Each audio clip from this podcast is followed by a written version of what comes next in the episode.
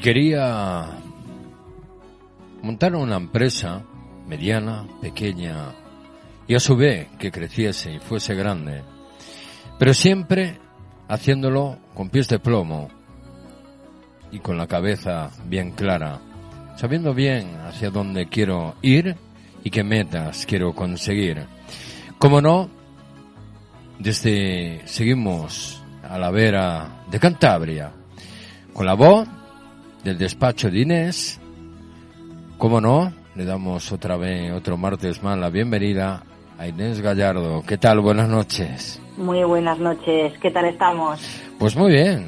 Aquí viendo cómo se está un poco desestabilizando un poco el país por el tema de coronavirus, pero dentro de lo cual eh, aquí manteniendo la calma y dando un poco de toque de calma hacia todas las personas, ¿no?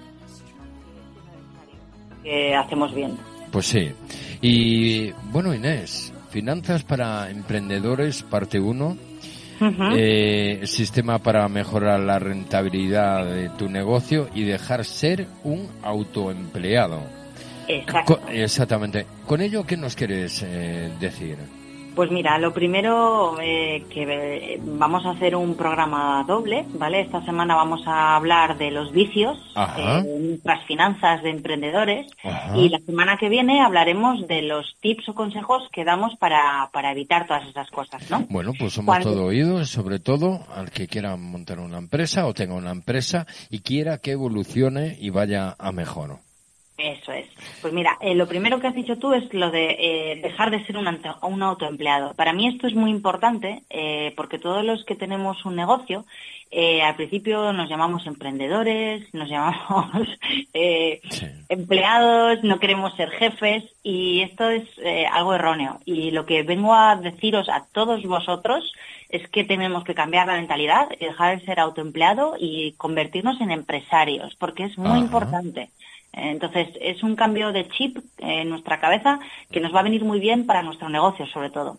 Entonces, eh, ¿por qué? Pues mira, empieza la cosa como llega final de mes, ¿no? Y te da por echar un vistazo a la cuenta del banco y, jolín, dices, mm, eh, no estoy seguro, pero parece que la cifra pues no ha subido tanto como yo pretendía, ¿no? En comparación con el mes pasado. Y entonces te pones a pensar, ¿habré tenido algún, mes- algún gasto extra? ¿Me habrán pagado todos los clientes? Eh, ¿Me han metido el seguro del coche? O sea, te preguntas mil cosas, ¿no? Y después de haberte comido en la cabeza un buen rato e intentar saber eh, que los, qué gastos has tenido más o menos, pues abandonas. Dices, bueno, va, venga, nada, eh, no te aclaras. Dejas de, de- de perder el tiempo, ¿no? Porque es lo que estás haciendo, parece ser, perder el tiempo y ya lo harás el, el- el mes que viene. Seguro que muchos de vosotros os habéis identificado con esta situación, ¿no? Entonces, mi objetivo hoy es que detectéis claramente si se está escapando ese dinero, porque lo hace, y cómo aumentar la rentabilidad al controlar mejor las cuentas de tu negocio, querido radio oyente. Así que eh, mi pregunta es, eh, ¿es posible realmente trabajar más horas y que tus ingresos no, no suban? Pues sí. Y eso, la culpa es de cada uno de nosotros, porque no estamos valorando el tiempo. Y voy a, voy a explicaros más. Eh, tener un negocio es mucho más que tener un servicio y cobrar X euros por ello. Entonces, como, como lo que queremos eh, saber eh, dónde se escapa el dinero, voy a hablaros de, de los cinco pecados o vicios que se pueden estar cometiendo en vuestros negocios en el tema de las finanzas. El primer vicio es no saber si tu negocio es rentable. Es decir, trabajas muchas horas, los ingresos no suben y a veces, eh, pues igual cuando empiezas no te dan para vivir. Entonces algo te debería de hacer sospechar que tu negocio tiene un problema y está claro que es gordo y esto es habitual. Porque al final, eh, cuando te lanzas al mercado laboral, eh, tienes tantísimas ganas de empezar a ganar dinero que no piensas en una idea que es súper crucial y que considero que nos la tendremos que tatuar o, o escribir a fuego absolutamente todos en la cabeza, que es rentabilidad. Eh, seguro que igual alguno de vosotros sí y los que lo hayáis hecho estupendo, pero apuntad, vicio uno. Eh, ¿Sabemos cuántos ingresos tenéis que generar para cubrir gastos? ¿Cuánto deberías de cobrar tu hora eh, como freelance si tienes servicios? O, ¿O cuál es el mejor método para calcular tu tarifa eh, o tus productos, ¿cuáles son tus productos y servicios más rentables? Porque igual hay servicios o productos que deberías de eliminar de tu lista de, servicios porque igual pierdes dinero con ellos, ¿no? Si sabes hacer estos cálculos, ponte ya. Y si no eres consciente de que tenías que hacerlos, ya eres consciente, te lo, estamos, te lo estoy diciendo ya ahora, ¿no? Entonces, eh, vamos a por el vicio número dos, mentalidad de empleado y no de empresario, lo he dicho al principio. Al final, cuando trabajas para una empresa, eh, solo tienes que preocuparte de cobrar la nómina y ya está. Tú trabajas, ellos te pagan, es súper simple. Pero ahora tu papel es otro, porque ahora tú eres el jefe, tienes un negocio, o lo que es lo mismo. Tienes un conjunto de inversiones económicas y de trabajo que no solo deben darte dinero a corto plazo, sino que deben de darte ganancia para toda tu vida, ¿vale? Eh, hay muchas personas, muchos autónomos que, conozco que pues que manejan su contabilidad eh, bajo una regla que parece que es eh, universal, ¿no? Si hay dinero, lo gastas. Si no hay dinero, te aprietas el cinturón.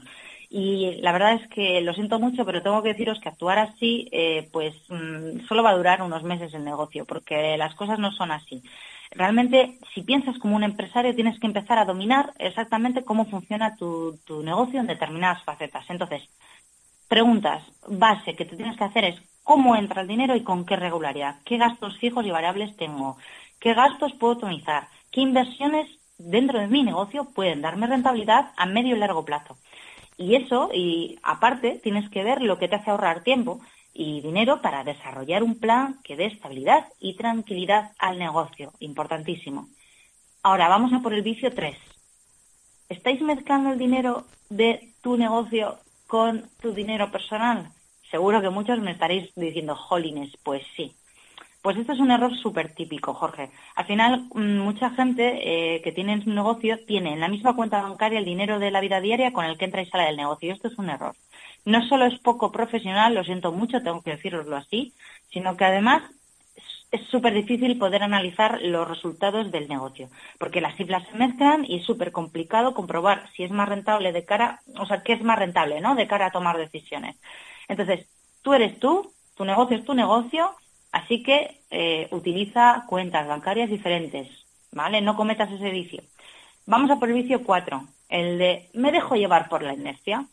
Eh, al final, cuando eres eh, autoempleado o emprendedor, que no has llegado todavía a ser empresario, al final te pones una venda en los ojos, ¿no? Para no tener que afrontar algunas veces que hay que hacer cambios. Te limitas a trabajar, apagas los fuegos, somos un poco bomberos, ¿no? Viene el fuego y lo apagas, y lo que sea que tenga que ser, pues sea. Eh, que hay meses que vienen 10 clientes y no puedes dormir porque no tienes, o sea, solo tienes que trabajar, trabajar, trabajar, o que vienen 500 pedidos, pues te apañas. Que hay meses que no tienes clientes y que no entren ingleses, bueno, pues ya te apañarás. Pues no es así. Entiendo que puede dar pereza e incluso miedo, porque al final es tomar las riendas de tu negocio. Pero aquí no hay, una, no hay ninguna opción, lo siento mucho. Eh, ya no eres un empleado, ya no es una empresa la que te va diciendo lo que tienes que hacer. Entonces tienes un negocio y tienes que dirigirlo para que llegue a buen puerto, porque para eso te has metido en esto. Así que este vicio fuera. Y el quinto vicio es no planificar las entradas y las salidas de dinero.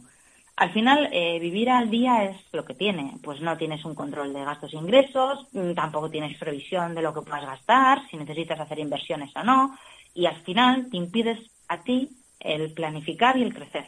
Entonces necesitas marcar una serie de objetivos estratégicos y lógicos siempre en relación a, a tu situación actual de tu negocio, pero que para que puedas después implementar un sistema de trabajo para poder conseguirlos.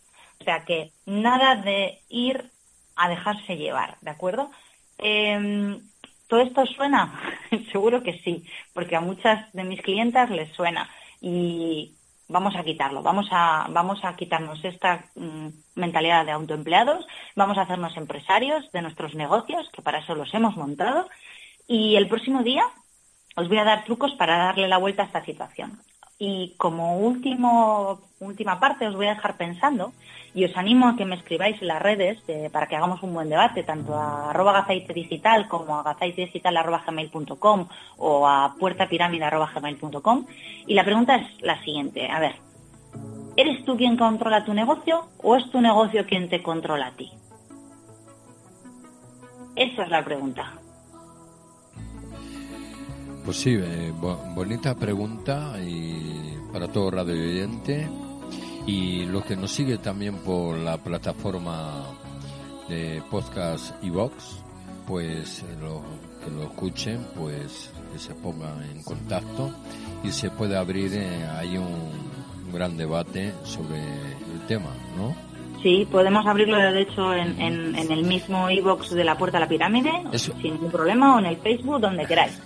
¿Eh? Sí, eh, ¿quién te ha visto y quién te ve de la primera vez que llegué a conocerte a, través de Rafa Campos, de conocerte en persona, de la timidez a cómo te has abierto y cómo lo llevas tan bien que da gusto escucharte y, da gusto sobre todo en el sentido que mm, me da el empujón y la iniciativa de poder crear y montar algo. Muchas gracias, Jorge. De nada. Y bueno, creo que Bonnie, eh, creo que Bonnie tiene una pregunta y rapidito porque se nos va lo mismo. rápido. Eh, nos escriben desde Holanda, desde Ámsterdam. Ah, anda, un saludo muy grande a Ámsterdam y a Holanda. También es una persona hispana, en este caso, Sandra Ramírez, y nos pregunta cuál es la... Es una chica joven y nos comenta eh, qué decisión tiene que tomar eh, para hacer una empresa nueva? Si tiene que hacerse autónoma o formar una empresa de sociedad limitada. ¿Cuál es la, solución mejor en cuanto a gastos y todo esto? A ver, eh, tendríamos que saber eh, en qué tipo de sector está y todos y qué situación actual tiene. mi recomendación, así a primera, sin saber muchos datos. No nos has puesto nada más. En concreto nos pregunta, pues me imagino que siendo joven a lo mejor no cuenta con con un sector muy potente, pero bueno, ¿qué sería lo mejor? Bueno, no, no, eh, muchas veces eh, las nuevas ideas eh, pegan fuerte y luego se hacen virales y son super negocios, así que a por ello. Mm, mi recomendación es, si actualmente tienes trabajo, ¿vale? aparte, yo te recomendaría que empezaras poquito a poco testeando, primero testear mm, el, mercado, la idea, validar la idea y luego cuando la tengas súper segura y súper clara, eh, yo empezaría simplemente con siendo autónomo. A no ser que veas que el negocio es tan potente que quieras montar directamente una SL. Para montar una SL el capital inicial es menor que montar una sociedad anónima, pero bueno, eh, todo está dependiendo de, ya os digo, dependiendo del negocio que vayas a montar, ¿no? Eh, por ejemplo, para temas de, de negocios físicos, pues igual eh, con ser simplemente, bueno, dependiendo. Es que no, no se puede generalizar, Bonnie, no puedo generalizar. Si queréis que me escriba un correo, pero yo le aconsejo que primero valide la idea. Claro, nosotros le, le, comentaremos, le pasaremos el audio y que luego si nos quiere preguntar alguna cosa te la pasamos. Sí, sí, porque es mejor tener más datos, porque generalizar con este tipo de cosas al final eh, puede ser peligroso. Vale, pues lo, lo hacemos así. Muy bien, de acuerdo, pues muchas gracias. Sí, te paso, Jorge. Sí, gracias. Que muchísimas gracias, Inés Gallardo, que sigas eh, con esa fuerza, ese estilo que te caracteriza y sobre todo en darnos a entender que lo haces, eh, no lo haces ver tan fácil que si realmente tú no dieras esas herramientas, yo creo que no lo tendríamos, pero bastante complicado y difícil, ¿no? pues muchas gracias por, por tus palabras, de, verdad, porque para mí son eh, todo un honor que me digas esto. Muchas gracias, Jorge. Bueno, de nada. Feliz noche, feliz semana y dentro de siete días nos vemos a la vera de lo que es tu casa, la puerta de la pirámide. Hasta la semana que viene.